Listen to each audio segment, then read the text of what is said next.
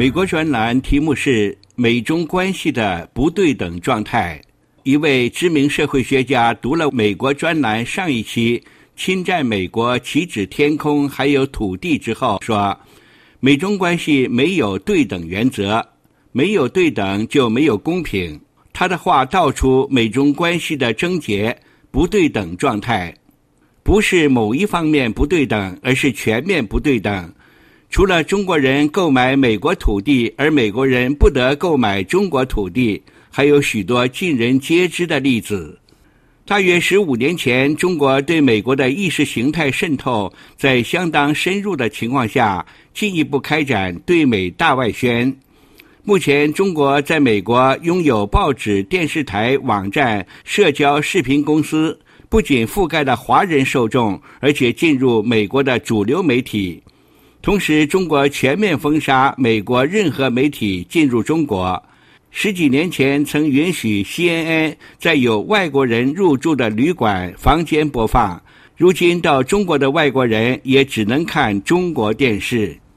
美国各地都有大大小小中国城，中国城的上空飘扬中华人民共和国的五星红旗。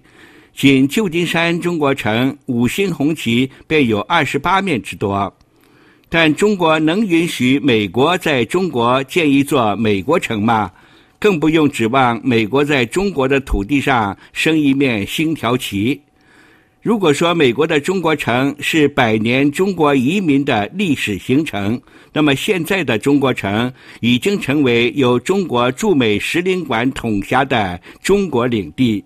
城中有中共统战部、中国国务院侨办的常设机构和中国海外警察局。美中巨额贸易逆差自美国帮助中国加入世贸组织后便形成。二零一八年，前总统特朗普要求中国解决美中贸易不平衡问题，遭中国拒绝，于是引发美中贸易战。贸易战至今五年，美中贸易逆差不但没有缩减，反而继续增大。经济总量比美国小得多的中国，硬是不给美国起码的贸易公平。我还能举出更多的事例，限于篇幅，只能省略。美中关系的不对等状态，其实就是中国对美国的侵占和颠覆。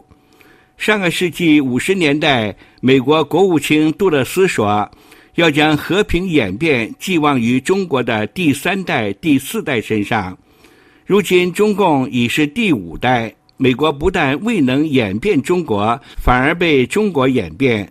杜勒斯不靠谱的预言成了美中关系史的笑话。美中关系长期处于不对等状态，原因是。美国有一个支持中国的强大势力，这个势力存在于美国政界、学界和企业界。这个势力的基因也源自于一百多年前产生的马克思主义。自一九四零年代，以马歇尔为代表的美国政府和以费正清为代表的美国学界联手支持中共，打败中华民国，建立了中华人民共和国。之后，这个势力便成为中共在美国的同路人。他们曾把中国视作战略伙伴，而今视作竞争伙伴，从来不把中国作为敌人。他们任由中国碾压美国，乐见美中关系的不对等状态。社会学家说，美中关系要树立对等原则。你不让我在中国做的事情，我也绝不会让你在美国做。问题在于，美国并非不能做到，而是不会去做，因为美国并无与中国对等的愿望。